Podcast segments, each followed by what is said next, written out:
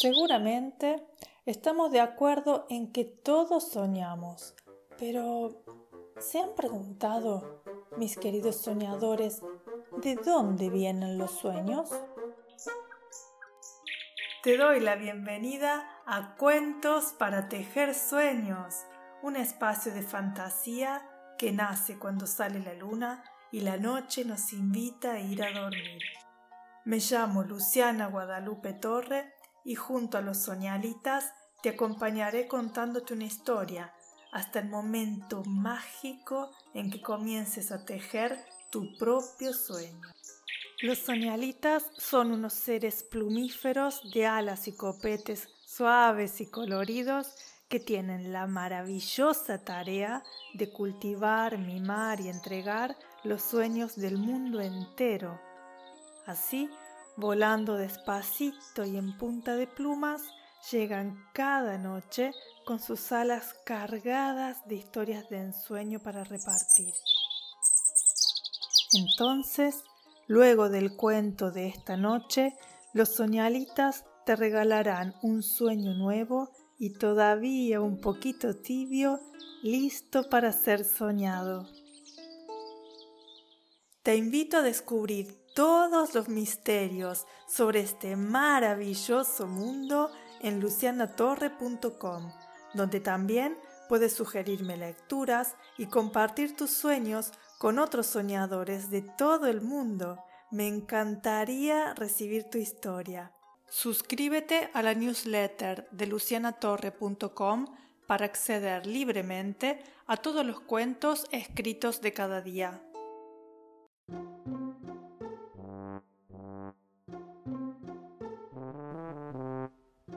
Señoras y señores, altos y bajitos, pequeños y grandes soñadores de sueños y sueñitos, esta noche, junto a los soñalitas, te contaré una curiosa leyenda navideña, intitulada Los trece hombrecitos de la Navidad islandesa.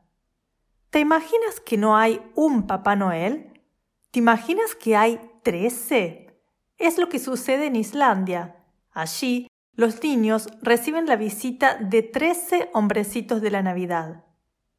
Cuenta la leyenda que en Islandia habitaban hace mucho, mucho tiempo unos jovencitos muy bajitos llamados Holas Veirnarnir, a los que les gustaba gastar muchas bromas a los niños, pero hasta el punto de atemorizarles. Todos ellos eran hermanos, eran hijos de una ogra pero cada uno tenía su carácter único y particular. Eso sí, a todos les encantaba esconderse entre las rocas, la nieve o los glaciares.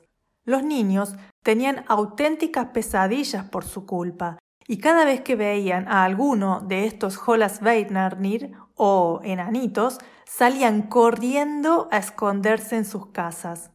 Los habitantes de este lugar, enfadados ya con estos comportamientos, decidieron pedir ayuda al rey del lugar. Al principio éste no les escuchó, hasta el día en que sus propios hijos recibieron la burla de estos hombrecitos.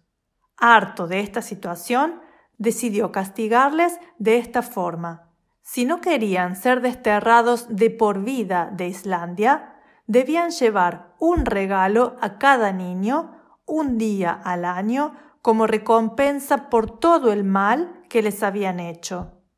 Los hombrecitos, que eran trece, acordaron llevar los regalos antes del 25 de diciembre, y como eran trece, la Navidad comenzaría trece días antes del día 25.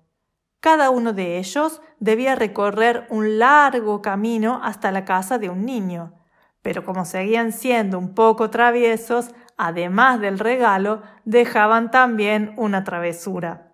Además, decidieron que solo dejarían dicho presente en forma de juguete, de libro o de dulce a los niños que se habían portado bien. A los que se habían portado mal les dejarían en cambio una patata. Por si eso fuera poco, también acordaron no renunciar nunca a su carácter travieso y burlón.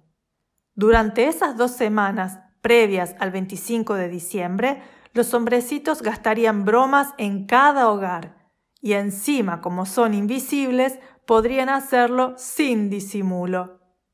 Así es como desde entonces los niños islandeses no reciben la visita de Papá Noel, sino la de trece Papá Noel o de los trece hombrecitos, que deciden cada Navidad si dejarán a los pies del abeto navideño un lindo regalo o una patata.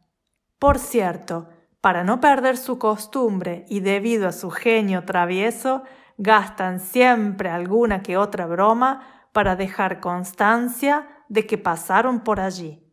Y colorín colorado, esta leyenda islandesa se ha terminado.